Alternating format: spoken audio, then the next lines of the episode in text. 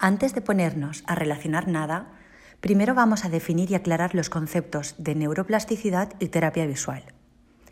La neuroplasticidad es la habilidad del cerebro para adaptarse y cambiar cuando aprendemos información nueva.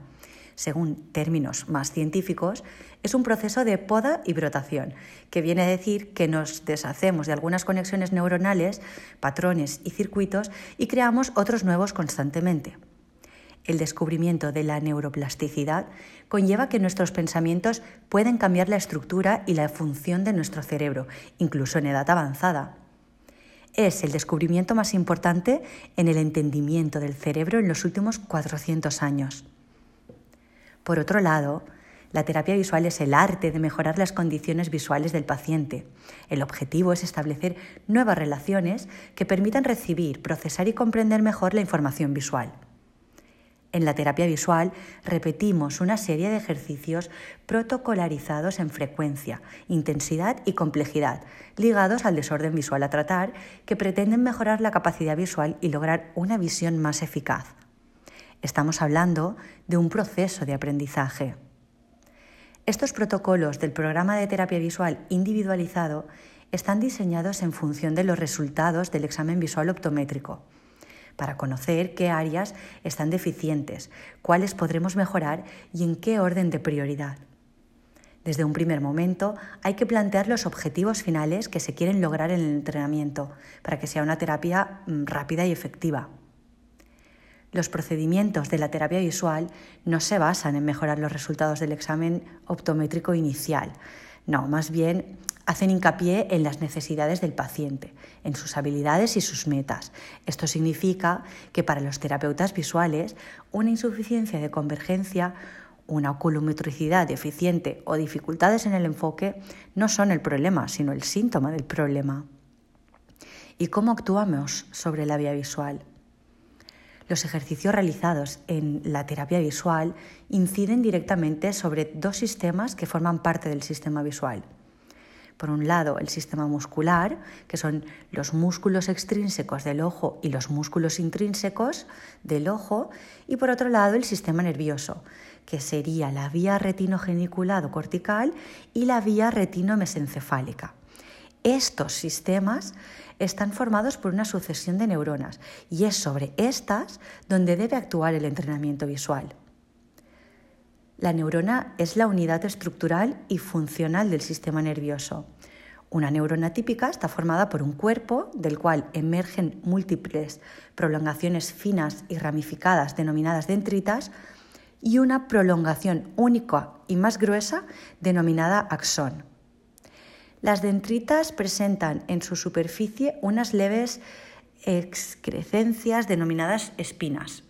El axón termina en uno o varios ensanchamientos denominados botones sinápticos, donde se sintetiza y almacena el neurotransmisor. Una neurona se comunica con otra a través de una zona concreta denominada sinapsis.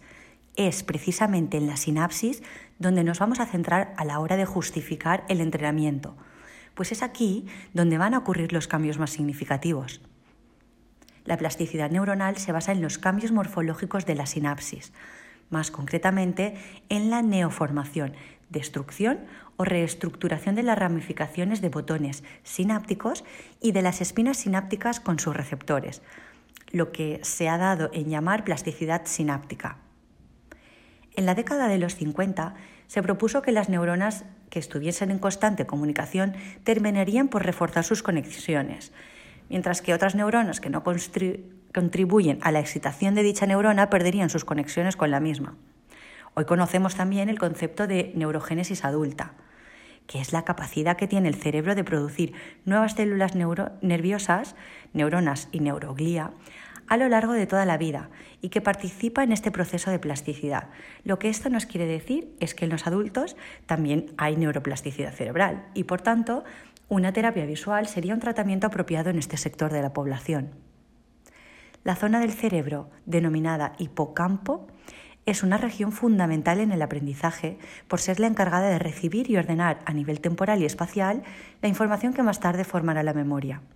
Y es también donde se generan nuevas neuronas en respuesta a estímulos procedentes del entorno. La terapia visual, como hemos dicho, es un proceso de aprendizaje Y ningún proceso terapéutico, de aprendizaje, de entrenamiento, ninguno es lineal. Siempre habrá subidas y bajadas. Y eso está bien. En terapia visual no siempre avanzamos al mismo ritmo. Hay aprendizajes que cuestan más que otros. Incluso cuando pensamos que ya hemos logrado una meta, hay días que parece que vamos para atrás. Nuestro cuerpo es dinámico, el exterior cambia constantemente y nuestra visión se va adaptando a nuestras necesidades y las de nuestro entorno de la mejor manera que sabe. Y si hemos dicho que nuestro cuerpo es dinámico, significa que también nuestra visión lo es. No todos los días vemos de la misma forma. Según el libro de eh, Norman Deutsch, la motivación y las ganas son fundamentales para que se produzcan los cambios. Cuando además estamos redefiniendo rutas neurológicas, rompiendo adaptaciones visuales que no funcionan, creando nuevas conexiones que nos permitan ser más eficaces a nivel visual y todas estas increíbles cosas que se logran en terapia visual, pero entrenando con constancia, eso sí, tener subidas y bajadas es lo esperado a lo largo de todo el proceso, al menos hasta conseguir cierto nivel de control y de estabilidad. Te mando un abrazo y te doy las gracias por haberme escuchado.